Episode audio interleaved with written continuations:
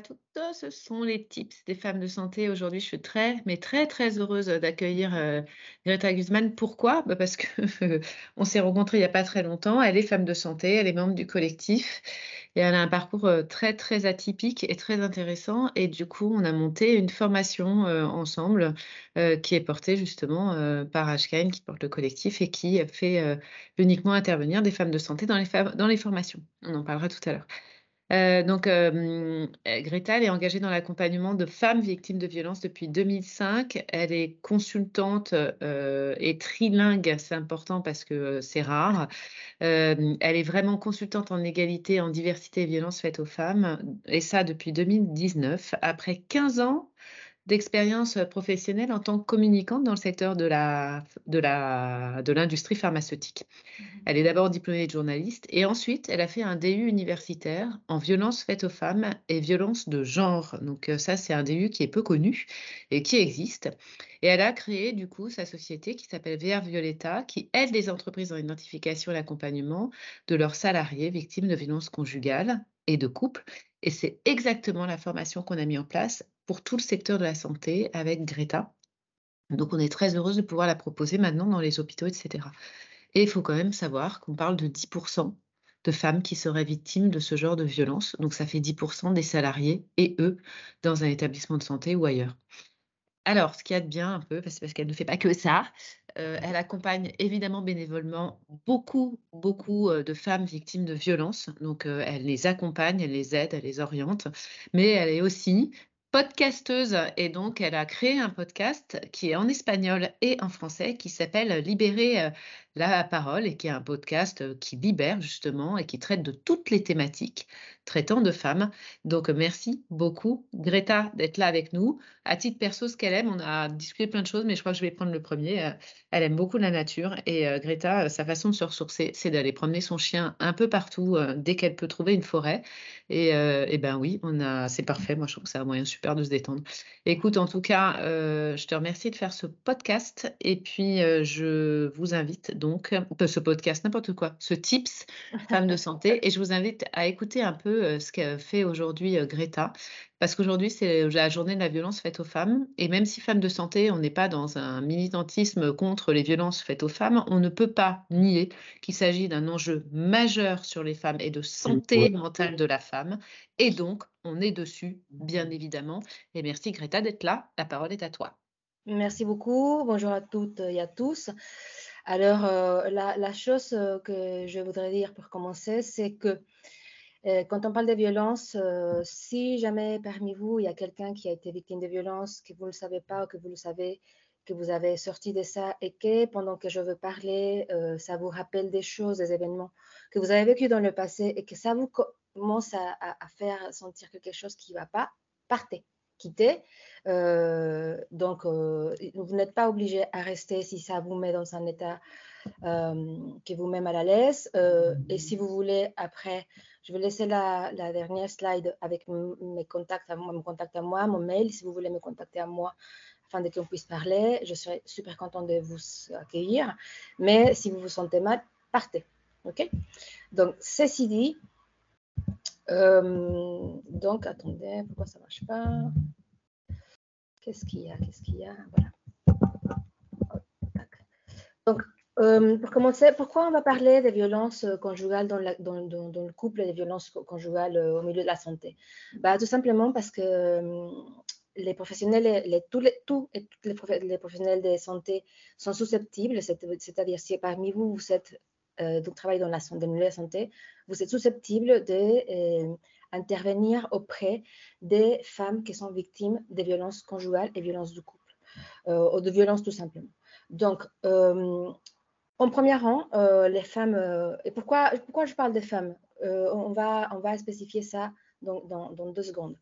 Mais les victimes, que ce soit des hommes ou des femmes, ou les mineurs aussi parfois. Donc, les victimes s'adressent normalement en premier rang aux médecins, aux travailleurs sociaux en deuxième rang, aux associations et aux avocats.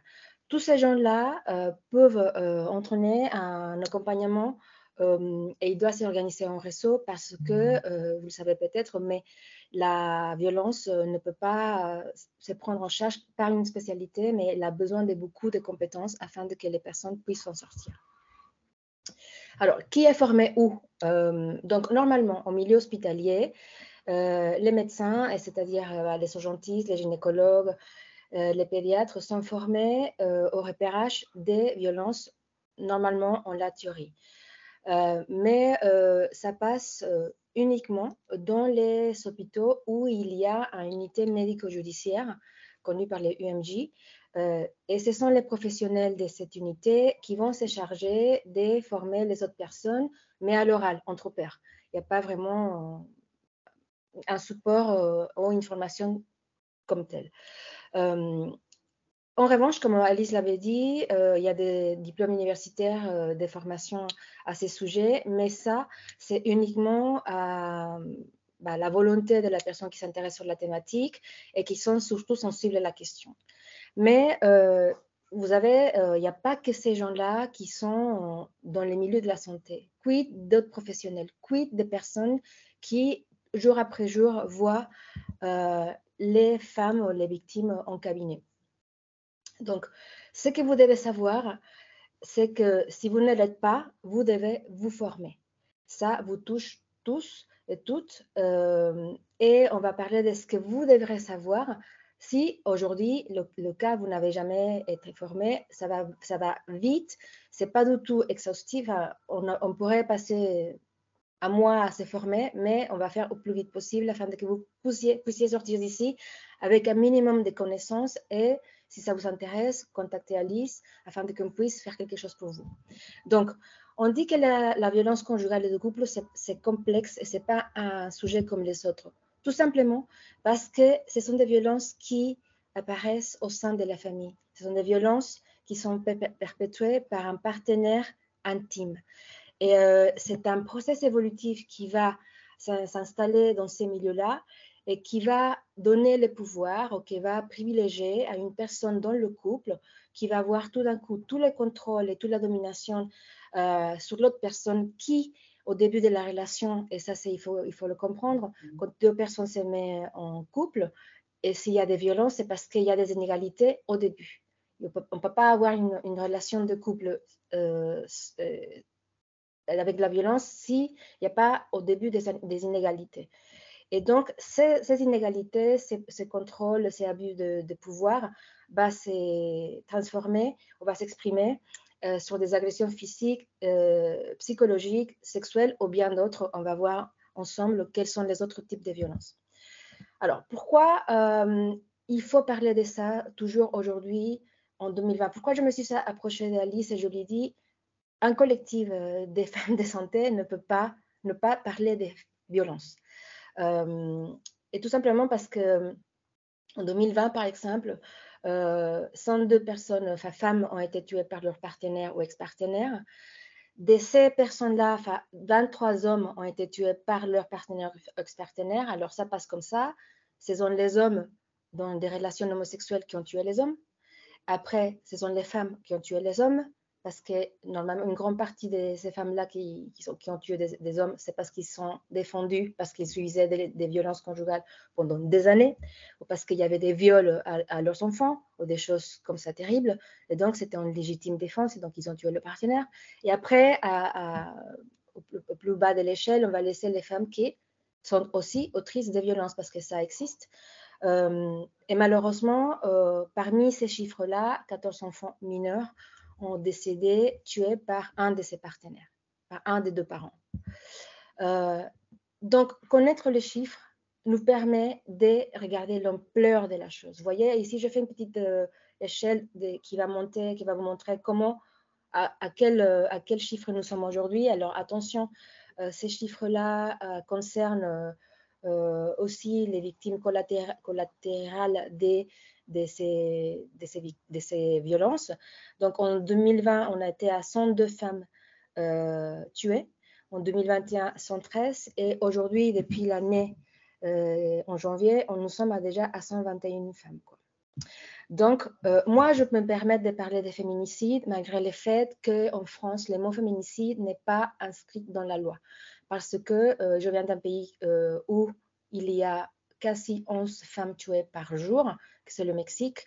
Et donc, ce mot-là a été destiné là-bas afin de parler de la mort des femmes, de l'assassinat des femmes par le seul fait d'être des femmes ou avoir de caractéristiques féminines ou qui rappellent la féminité, comme il est possible pour la personne trans aussi. Les femmes trans sont aussi victimes de féminicide et les personnes, les homosexuels qui sont, disons, afféminés.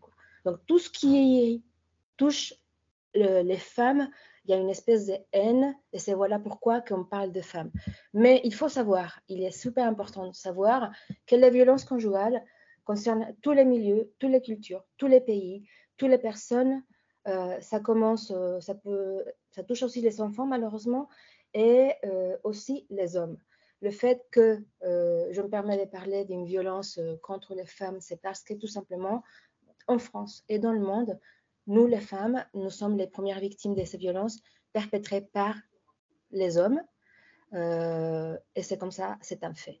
Or, cela ne veut pas dire que les hommes ne sont pas victimes de violences. Attention, je ne suis pas en train de dire ça.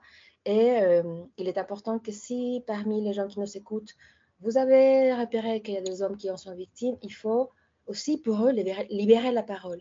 Parce que ça passe aussi par leur euh, euh, masculinité ou leur, virilité touchée, comme quoi il est impossible qu'un homme soit violenté par, leur, par sa compagne ou son compagnon aussi c'est possible aussi. Il faut aider ces gens-là à sortir du silence parce que ça va euh, nous aider comme société à avancer ensemble contre les violences. Et alors, que se passe-t-il au sein d'une personne qui est victime de violences conjugales Il y a deux concepts qu'il faut apprendre. L'emprise et le contrôle coercitif. Alors, l'emprise, c'est quand on parle que la personne est sous l'influence ou la domination de, de son partenaire ou d'une autre personne. Rappelez-vous, j'avais dit parce qu'il y a une relation pas égale au début. Mais en 2010, euh, des experts ont sorti ce concept qui s'appelle les contrôles coercitifs.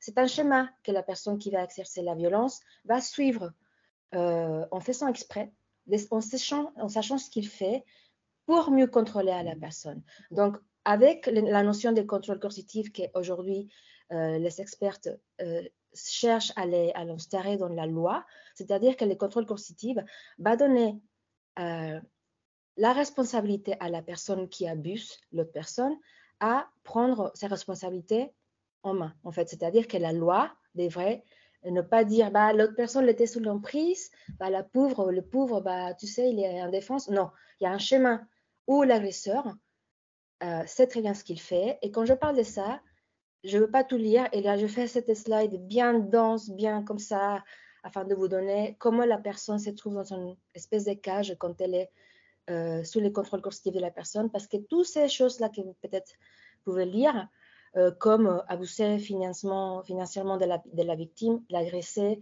la rabaisser à façon répétée, euh, enfin, mettre des règles et des activités millions dégradantes euh, tous les jours, euh, euh, la priver de ses besoins fondamentaux comme manger, se doucher, se laver, aller chez le médecin. Vous voyez qu'il y a une de ces un de ces concepts, conducte, je veux dire, c'est les, mots que je cherche, une des conduites comme ça, deux ou trois, la personne est sous violence. Et donc, ça, c'est répétition. Ça, c'est répétition. La personne qui va exercer la violence sait très bien qu'il ne faut pas euh, je ne sais pas, empêcher la, personne d'avoir accès au transport, au travailler. Ah, ça, on le sait. Mais, néanmoins, il va le faire à répétition. Et donc, tout ça, toutes ces conduites vont faire que la personne va se sentir complètement démunie d'elle-même. Elle va perdre confiance sur elle, elle va pouvoir, va pas pouvoir partir. Euh, ça va être euh, très difficile pour la personne de vraiment sortir de là. Et donc, il y a quelque chose qui va s'installer au sein de ces couples qu'on appelle les, cycles de la violence. C'est une réaction en chaîne qui comprennent quatre phases, dont toutes les choses que les conduites que je viens de vous dire vont se répéter sans fin. Ça commence par la lune de miel.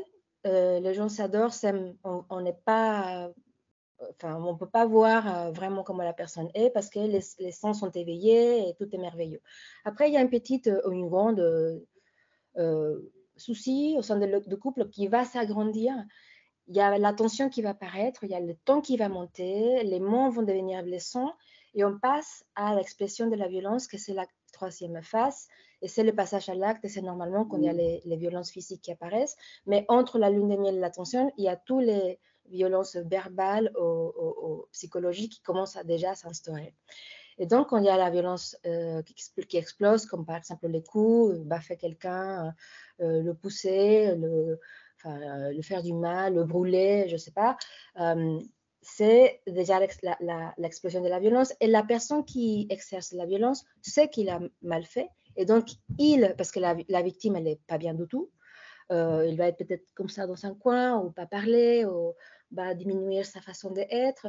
Et il se rend compte, ou elle se rend compte, et il vient la phase de la justification de le pardon, mais en culpabilisant la personne, la victime. C'est-à-dire, euh, oui, euh, oui, je sais, j'ai pas, j'aurais dû pas te, te coincer, mais quand même, enfin, je t'avais dit que je voulais pas euh, que tu achètes de, la viande. Enfin, pourquoi t'achetais de la viande? Enfin, c'est toi qui m'as fait faire ça.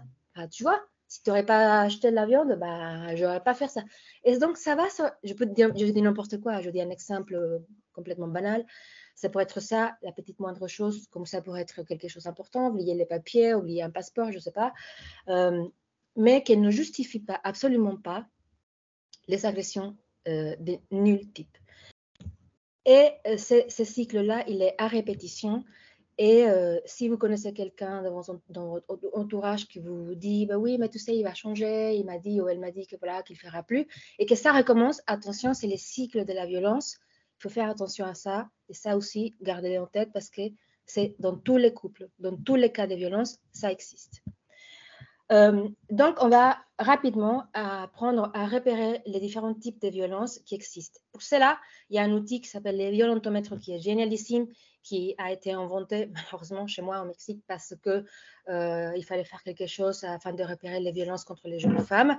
Et donc, cet outil qui s'appelle les violentomètres va vous aider à identifier les violences, sexistes et sexuelles contre les femmes. Voilà, ça c'est aussi une chose qu'on doit euh, apprendre il n'y a pas que la violence physique, il y a beaucoup de types de violences qui sont invisibles. La violence physique, c'est la seule, c'est la seule violence qu'on voit quand elle est plus possible de ne plus voir. Quoi. Donc, il y a les violences psychologiques, verbales, physiques, sexuelles, économiques et administratives. Je reviens à une, à une diapo dense parce qu'il y en a beaucoup, malheureusement. Donc, je vous laisse un petit peu lire. Je vais dire, euh, par exemple, des violences économiques. Vous, vous privez des ressources financières contrôler votre argent. Ça, c'est une violence. Euh, administrative, surtout quand il y a des femmes étrangères en France, par exemple, c'est de euh, vous euh, enlever de votre papier et euh, vous laissez dans l'illégalité totale dans ces pays. Vous ne savez pas où vos passeports est, ou le passeport des enfants, ou votre titre de séjour, le carnet. Impossible de savoir, donc vous êtes dans l'égalité. Contrôlez votre correspondance, les courriers, les emails, les textos, tout vouloir savoir. Euh, les violences physiques, bah, là, c'est ce que je disais, c'est la plus visible. Donc, jeter ou détruire des objets, ça, c'est la violence physique. Vous donnez des coups, euh, vous mordre, vous roulez, vous poussez, vous empêchez, vous séquestrez, violence physique. Verbal, vous donnez des ordres, euh, vous criez dessus, vous insultez, menacez ou menacez de tuer les enfants, ça, c'est une, violence verbale. Et la sexuelle, voilà que c'est aussi dur de parler de ça, mais vous fait faire des choses que vous ne voulez pas faire au céder euh, au chantage d'avoir un rapport sexuel, même si vous ne voulez pas, que vous savez que si vous ne le faites pas, euh, voilà, ça va être pas possible. Donc, allez, on se laisse faire, euh, on verra. Mais ça, c'est pas possible. On a le droit de dire non et tout le rapport doit être consenti. Tous. Donc, c'est comme ça. Et si jamais vous lisez autre chose ici qui vous interpelle, sachez que quand il y a un de ça, il y a un problème dans le couple. Voici le violentomètre, voici à quoi il, ressemble. Donc, c'est un, une règle qui va vous dire euh, ici en vert, c'est profite, ta relation va, bien. Donc, par exemple, le premier dit euh, il respecte tes décisions, tes désirs et tes goûts. il accepte tes amis, ta famille. Et comme ça, ça va en augmentation de la violence. Et là, le violentomètre vous dit, là, ici, vous pouvez profiter, c'est très bien. Là, ici, donc, c'est un petit peu jaune, orange. La dernière d'orange, c'est t'oblige à regarder des films porno. Là, c'est limite, limite. Donc, vigilance, dit stop. Et là, quand on commence à passer au rouge, c'est protège-toi des mondes de l'aide. Euh, si vous, euh, en consultation, vous avez un violentomètre et que vous le laissez comme ça et que la femme commence à regarder un petit peu, vous pouvez tout à fait euh, leur dire ça vous parle. Voilà, c'est un, outil très beau et très facile à, à, comprendre.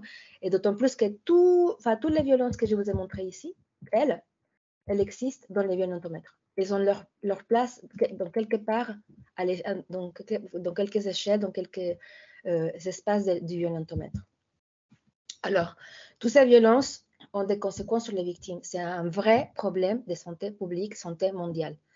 Dit par l'OMS, c'est la plus grande épidémie, plus que le Covid. Et ça pendant des, pendant des, je sais pas combien de temps. Euh, et pourquoi?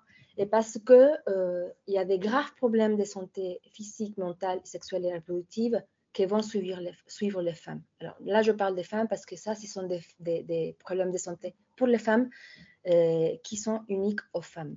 Cela ne veut pas dire, et je me répète, que les hommes qui en sont victimes n'ont pas de séquelles. Il y a surtout les stress post-traumatiques qui s'installent et qui est très difficile de s'en débarrasser si on ne demande pas de l'aide. Et donc aussi, il y a des blessures importantes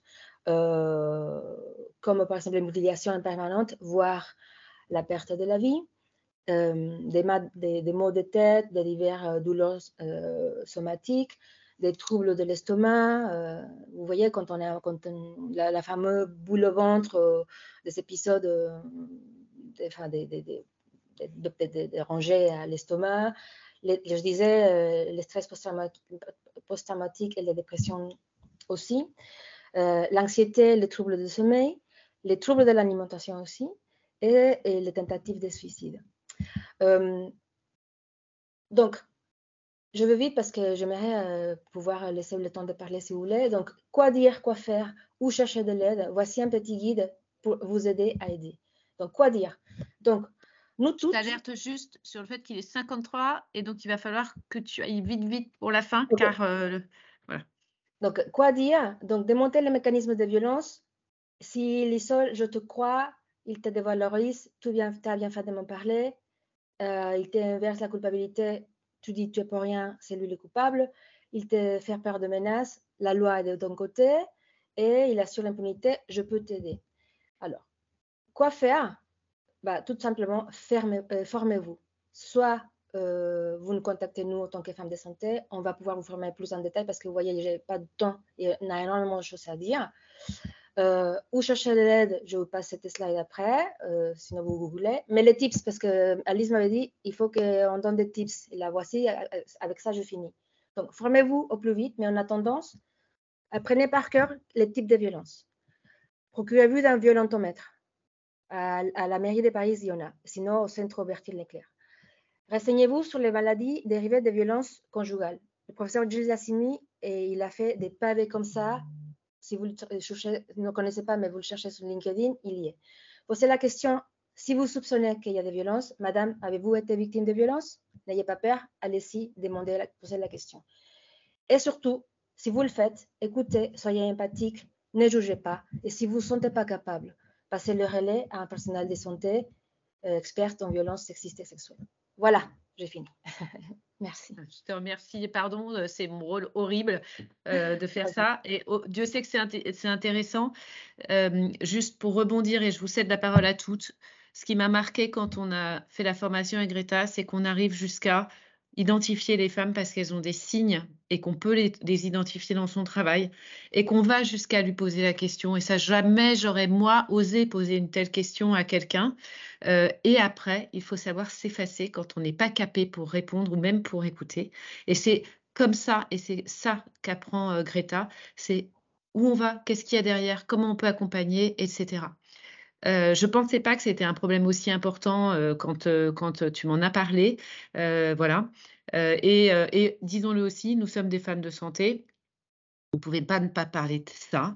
Ce qui ne fait pas, et c'est très important pour nous de le dire, de tous les hommes des personnes violentes, ce qui était juste marquant, c'est qu'il y a beaucoup plus de femmes victimes de violences et que quand elles en sont victimes, la plupart du temps, et voire donc fort pourcentage, ce sont des hommes qui ont été euh, à l'origine de violences. Mais ne nous faisons pas dire ce que nous ne disons pas. C'est très important et c'est, vous connaissez Femmes de Santé, c'est très important pour nous. Il n'en demeure pas moins que la parole est à vous, mesdames. Posez vos questions et nous, on organise la formation. La formation, elle est normalement dans les hôpitaux, dans les grandes entreprises en RSE. Euh, mais si jamais vous avez envie, on peut essayer de voir si on ne peut pas en organiser une pour les femmes de santé dans un lieu, ce qu'on appelle une formation en inter. Pour l'instant, ce n'est pas prévu, mais on peut le faire si vous voulez. La parole est à vous, on vous laisse parler.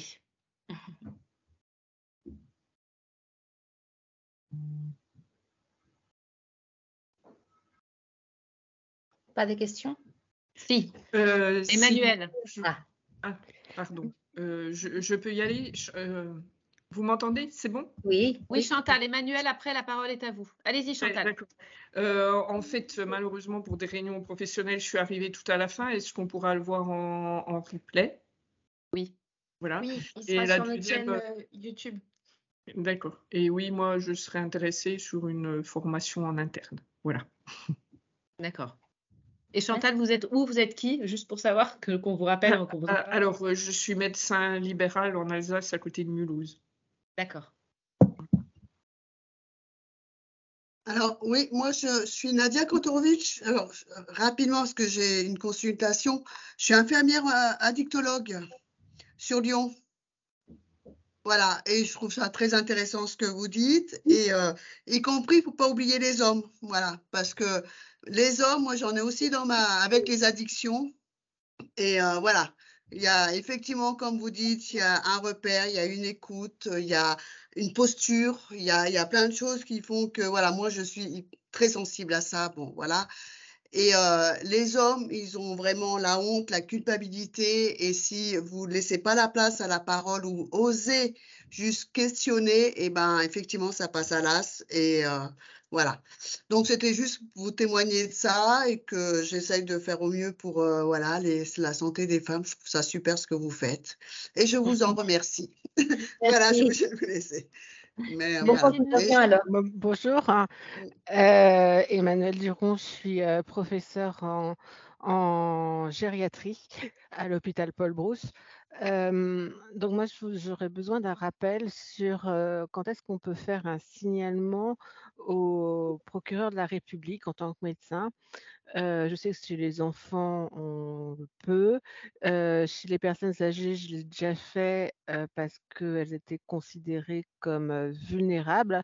Parce qu'il faut savoir qu'il y a aussi plein de violences intra-couple chez les personnes âgées. Ça ne s'arrête pas.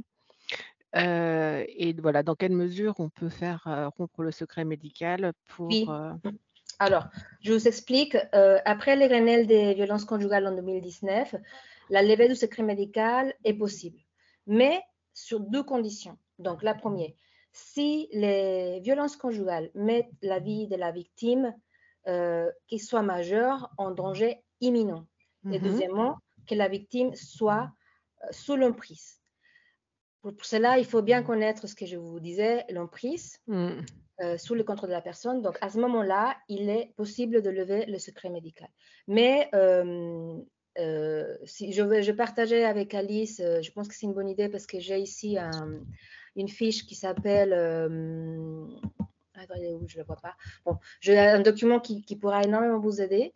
et il faut partager avec tout le monde parce que c'est justement euh, le, ABC de comment faire pour justement contacter les, procureurs ou bah, la, justice afin de pouvoir lever le secret médical et euh, faire ce que vous allez faire.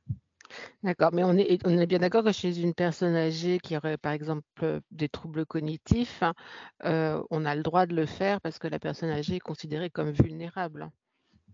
Bien sûr, si, si, mais au-delà de ça, euh, si jamais il y a des violences conjugales, mmh euh, d'autant plus vous pouvez le faire. Mais si vous, ce que je, je, vous dis ce qu'elle dit la loi. Hein, enfin, oui, oui. La violence conjugale euh, met la vie de la victime majeure en danger, ou parce que vous considérez, en tant que médecin, que la victime est, est sous l'emprise de la personne. Enfin, en gros, vous pouvez. En péril, oui. Mmh. Il y a la notion de péril. On a eu le sujet, euh, euh, notamment, je ne sais pas si vous vous rappelez, le syndicat des managers publics de santé avait fait une enquête dans les hôpitaux et il était ressorti dans l'enquête euh, égalité qu'il y avait eu un viol de signaler, mais l'enquête était anonyme. Et tout le monde s'est posé la question de est-ce qu'il faut signaler, pas signaler, prévenir le procureur, pas prévenir le procureur, etc. Et alors, je vais être très franche et très claire. J'ai une mère présidente d'assises, que donc j'ai honoraire maintenant, j'ai appelé maman et sa meilleure amie était au procureur, euh, avec le procureur de Paris sur les violences faites aux femmes, donc deux magistrats honoraires. Et effectivement, dans ce cadre-là, on ne signale pas car la victime n'est pas en péril parce que c'était un fait qui avait été fait il y a cinq ans et qu'elle avait été mise hors de danger dans, les, dans, dans l'étude ou je ne sais plus quoi, un truc comme ça. Et donc, elle n'était pas en péril, elle était anonyme et donc, il, il ne signalait pas. En revanche, si on sait que la personne est en péril, il y a un devoir de signalement. Mais de toute façon, c'était anonyme, donc il n'aurait rien pu faire. Mais la mmh. question n'est pas là. C'est-à-dire que c'est poser cette question-là et cette notion de mise en péril. Là, je ne parle pas du lever du secret médical. Là, je parle d'une enquête. Euh, qu'est-ce qu'on fait dans ce cas-là en tant qu'employeur, en tant qu'enquêteur, etc. S'il y a mise en péril, alors il faut protéger la personne. C'est l'écho que j'ai entendu.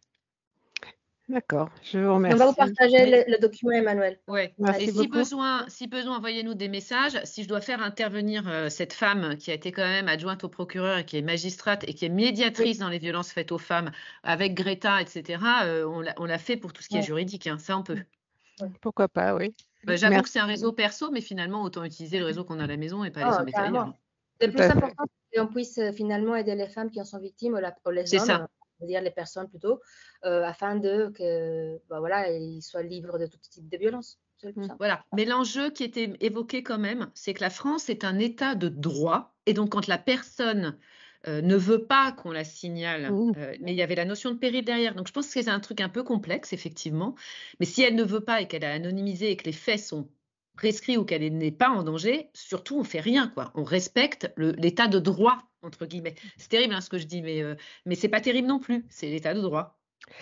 Oui, mais oh, en fait, ce que je veux dire, c'est que c'est vous le savez comme moi, c'est très compliqué, mais euh, j'ai des personnes qui, euh, me, sous couvert du secret médical, me racontent ce qu'elles subissent, mais elles ont des troubles cognitifs qui peuvent être attribués à des troubles du jugement.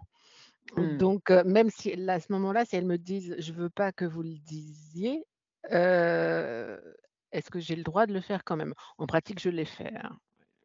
je, pense qu'Alice elle a raison. Je pense que enfin, c'est tellement complexe, vraiment. C'est pour ça que quand j'ai commencé ma présentation, je vous avais dit, c'est un sujet pas comme les autres. Mmh. Parce que c'est vraiment très, très complexe. La loi, euh, elle est très spécifique par certaines choses.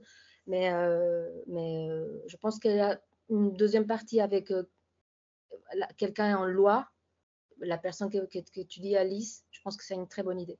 Je peux, si vous voulez, organiser un tips avec, euh, avec cette femme, lui demander si elle veut bien euh, nous faire un tips et nous expliquer. Parce qu'en plus, on a eu un autre enjeu, c'est qu'on sait qu'il y a des services d'urgence qui savent pas trop comment faire parce que les, les gens sont formés au DU justement euh, et puis euh, partent dans un autre hôpital et donc il n'y a plus personne, plus de référents mmh. violence. Euh, et du coup, quand je, parle aux magistrates, pour elles, c'est évident que tout le monde connaît et en fait, finalement, on ne connaît pas si bien que ça. Donc, on va organiser un truc et je vous ferai signe. Je vais demander à Françoise de nous faire un, tips.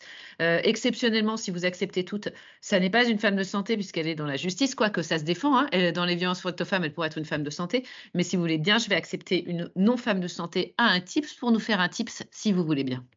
Très bien. Merci beaucoup et merci pour votre présentation. Merci Emmanuel. Catherine. Oui, voilà. Oui, bonjour. Euh, je m'appelle Catherine, je suis gynécologue. Merci beaucoup Greta pour euh, ce topo qui était très, très, très, très intéressant pour moi. J'ai appris plein de choses. Euh, donc, moi, je suis tout à fait d'accord pour une formation évidemment plus complète si c'est possible. en ce qui concerne ce que vient de dire Emmanuel, euh, il y a des fiches qui sont élaborées par la Haute Autorité de Santé euh, sur le sujet qui date un peu, hein, 2019-2020. Mais il y en a une en particulier qui s'appelle Comment agir, qui est destinée vraiment aux professionnels de santé et qui précise exactement ce que vous venez de dire, C'est-à-dire qu'en cas de péril grave, euh, on peut se passer de l'avis de la personne, euh, de l'accord de la personne. Donc, vous pouvez aller manuel sur euh, le site de l'HAS, accéder à ces fiches.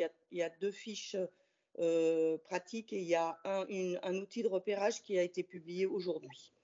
Ah. ma, pardon? Je disais ciel, super. Voilà, bref, je m'exclamais, pardon.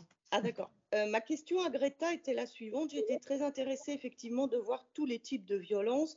C'est vrai que quand on parle de violence aux femmes, on pense en premier aux violences physiques, aux violences sexuelles. Euh, mais donc, euh, c'est évidemment, vous avez raison, il y a plein de types de violences. Quelle, est la répartition dans les fréquences? Est-ce que la violence physique est la plus fréquente ou au contraire, est-ce que en pourcentage, c'est la moins fréquente mais qui a le plus de retentissement physique?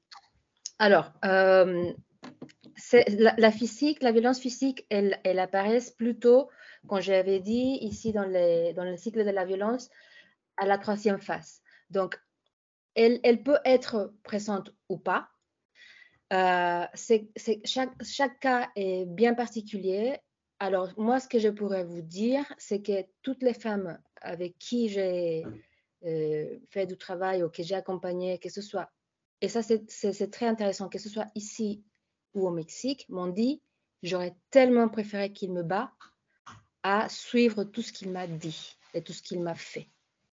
En fait, on ne peut pas parler des violences physiques sans avoir passé, et le violentomètre le, le montre très bien, par tous ces schémas jaune, orange qui touchent le rouge, parce que la violence physique va, va, va apparaître à la, comme une conséquence de tout ça. Parce qu'imaginez-vous, si vous vous mettez avec une personne qui vous donne un coup d'un coup, enfin, vous vous mettez dans une relation amoureuse à quelqu'un et la personne vous frappe, vous allez partir. Ça marche pas comme ça, en fait. En fait, la personne qui agresse, bah, petit à petit, sais, comme ça, il va s'installer dans, la vie de la personne, dans son amour, dans, dans son estime, dans tout ce qu'elle dit, dans tout ce qu'elle fait, et euh, pour la dévaloriser au point que euh, quand la violence augmente, il y a les coups physiques qui apparaissent. Or, euh, je, honnêtement, je ne connais pas les pourcentages des, à quel moment, à quelle, fréquence, ou quelle cadence la violence physique sur les femmes. Mais c'est une bonne question. Je vais m'informer et je passerai l'information aux femmes de santé. Mais euh, en tout cas, si on regarde les faits, euh, je pense qu'il y a beaucoup plus, et c'est sûr, parce qu'on ne peut pas avoir de la violence physique sans avoir passé par tous les autres. Ce n'est pas possible. Oui, ce, mot de dévalorisation là est très important. En consultation gynécologique, il n'est pas rare, il n'est pas rare qu'on entende ça avec des patientes qui n'arrivent pas à savoir si c'est de la violence ou pas et qui finissent par nous demander. Ça m'est arrivé plusieurs fois. C'est-à-dire, il me dit ci, il me dit ça, Qu'est-ce que vous en pensez? Bah, Maintenant, vous savez. oui, Maintenant, vous savez, Catherine. Non, non, mais les patientes nous demandent à nous. Oui. Qu'est-ce que vous en pensez? C'est-à-dire qu'elles ne sont pas capables elles-mêmes bah d'identifier s'il y a une violence. Donc, effectivement, quand il y a un coup, c'est indéniable. Tout le panel avant, c'est beaucoup plus flou. C'est très. Exactement. Mais. Oui, mais, mais, il faut surtout, vous êtes gynécologue, vous le savez peut-être mieux que moi, les violences apparaissent beaucoup euh, chez les femmes euh, qui sont enceintes. C'est comme ça, c'est un fait, c'est comme ça. Et donc, auparavant, il n'y a pas eu de violence. Les moments que les, que les femmes tombent enceintes, c'est où, euh, où la violence commence. Beaucoup, beaucoup de, beaucoup de, femmes, des, cas. Mais c'est pour ça que je, je, vous suggère, et ça c'est un de mes tips, de vous procurer un violentomètre, parce que les femmes, nous les femmes, on sait très bien ce qui se passe dans notre relation de couple. Et donc, Là, il euh, n'y a, pas, a pas de photo, comme on dit en français. Enfin, c'est comme ça. Si la femme se repère ici, entre le jaune, le orange, euh, là, c'est vigilance, dit stop. Après, c'est facile de dire stop à une femme qui est déjà dans une, une situation comme ça, mais il faut qu'elle-même euh, se pose la question. C'est comme ça, c'est des protocoles. Il faut que la femme en question ou la personne en question se pose la question et se dit que se passe-t-il dans ma relation? Il y a un souci, en fait. Et malheureusement, nous, en tant que femmes, on, vit dans un système patriarcal, je dois le dire, où on a normalisé tellement de choses qui sont pas normales, et ça pendant des années, des siècles, des générations, que quand on arrive à une, situation violente, on se pose la question, on ne sait pas, on ne sait pas si c'est normal ou pas. Et vraiment, c'est c'est pas une ignorance, c'est que vraiment on a normalisé tellement des choses qui sont pas normales, comme la jalousie par exemple. La, la, la jalousie, c'est pas normal. Donc, vous voyez, donc ces genres de choses, euh, les femmes ne le, ne, le, ne savent pas, mais euh, nous, en tant que professionnels et vous, en tant que personnel de santé, vous, devez, devrez connaître ça mieux que moi, mille fois. donc, euh, je vous invite à, à nous contacter ou à, vous renseigner plus. En fait, il y a beaucoup de livres, il y a beaucoup de choses. J'ai toujours euh, ici, et ça c'est autre tips que je pourrais vous donner, il y a ce livre-là qui s'appelle Les violences conjugales par Liliane Daligrande. Il est tout petit, regardez, vous le lisez dans une journée et là, c'est incroyable. Aussi, je recommande ces manuels faits par Caroline Deas, En finir avec les violences sexistes et sexuelles voyez, il y a, je, je, consulte tout le temps, je pense que je le lis, euh, je ne sais pas combien de fois. Et pour aller plus loin, si vous voulez, la personne qui nous avait demandé, j'ai ce livre qui s'appelle Les violences faites aux femmes, aspects juridiques et judiciaires. Vous voyez, c'est euh, maître Eric Morel qui l'a écrit. Donc ça, enfin, il est un petit peu plus gros, mais il, il, parle de la justice, comment ça se passe au niveau de la justice? Donc, euh, il y a des, lectures, il y a des choses, mais je, vous conseille vraiment, si ça vous intéresse, ça vous interpelle, et parce que vous avez entendu en consultation des choses pas trop joyeuses, bah, au minimum lire lui, ce livre-là. Merci beaucoup. Tips euh, arrive à sa fin. Euh, à moins qu'il y en ait une d'entre vous qui veut vraiment poser une question, c'est très important, mais on a dépassé l'heure, mais finalement que de 10 minutes. Euh, Greta, euh, merci. C'était un plaisir de t'accueillir euh, chez Femmes de Santé. J'espère que vous êtes heureuse de ce type, ce qui finalement pose quand même des bonnes bases et nous rend, et rend compte aussi du fait qu'on est sévèrement ignarde et qu'on va se former. je vous remercie tous et toutes. Ce qu'il faut retenir aussi, c'est pour celles et ceux qui accueillent des femmes ou du public victimes de violences, bah, le violentomètre, c'est quand même un outil vachement bien, au moins pour, pour faire prendre conscience d'un côté, pour amorcer le dialogue. Merci à toutes d'être logué et de venir à ce tips exceptionnellement un vendredi. Le 9 décembre, ce sont les EG. Nous, on est à fond dessus. Euh, donc, EG, euh, e puis après, je ne sais même pas s'il y a un tips entre les deux. Et puis après, c'est 2023. Euh, Restez avec nous. Prenez soin de vous, surtout. Merci.